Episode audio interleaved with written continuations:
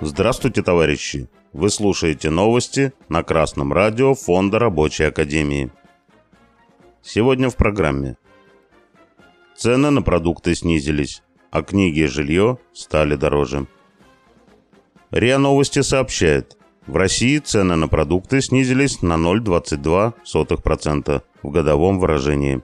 Предыдущее снижение цен на продукты и безалкогольные напитки было в буржуазной России всего один раз – в июне 2018 года. Тогда снижение составило 0,42%. В этом году Россия стала единственной страной в Европе, где за год снизили цены на перечисленные группы товаров. В европейских странах цены повышают, где медленнее, где быстрее, или темпы роста цен не изменились. Как отмечает эксперт известий Игорь Качалов, это произошло благодаря высокому урожаю и уходу западных компаний из страны. Зарубежные продовольственные компании делали большие наценки на товары, чем российские. Эксперт также отметил, что сейчас распродают остатки продуктов предыдущего года. За 30 лет капитализма в России цены на продукты снизили два раза в 2018 и 2023 годах. Все остальные годы, начиная с реставрации капитализма начала 90-х, буржуазия неуклонно повышала цены. За 2023 год книги в России подорожали на 20%, а до конца года цены на них поднимут еще на 15%, передают известия. Об этом сообщили в Российском книжном союзе и в издательствах. Транспортировка полиграфических материалов стала дороже. Большая их часть импортная.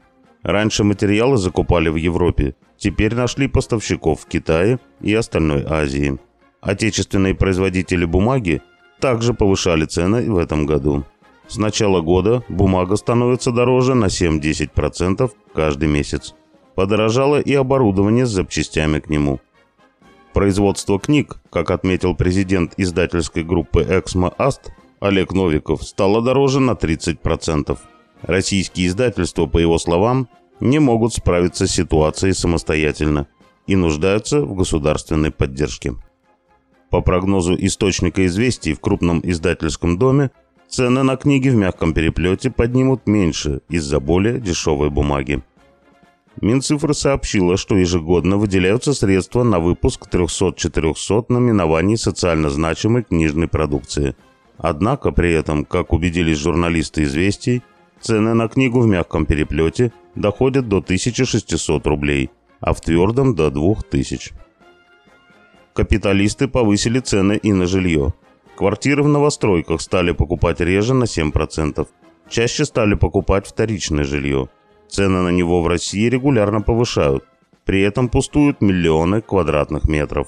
В 18 крупнейших городах страны по итогам мая цена стала больше на 0,7%. За год вторичка стала дороже на 10%. Согласно данным ЦИАН аналитики, больше всего за май подорожало жилье в Челябинске, чуть более 2%. Меньше всего в Москве, 0,1%.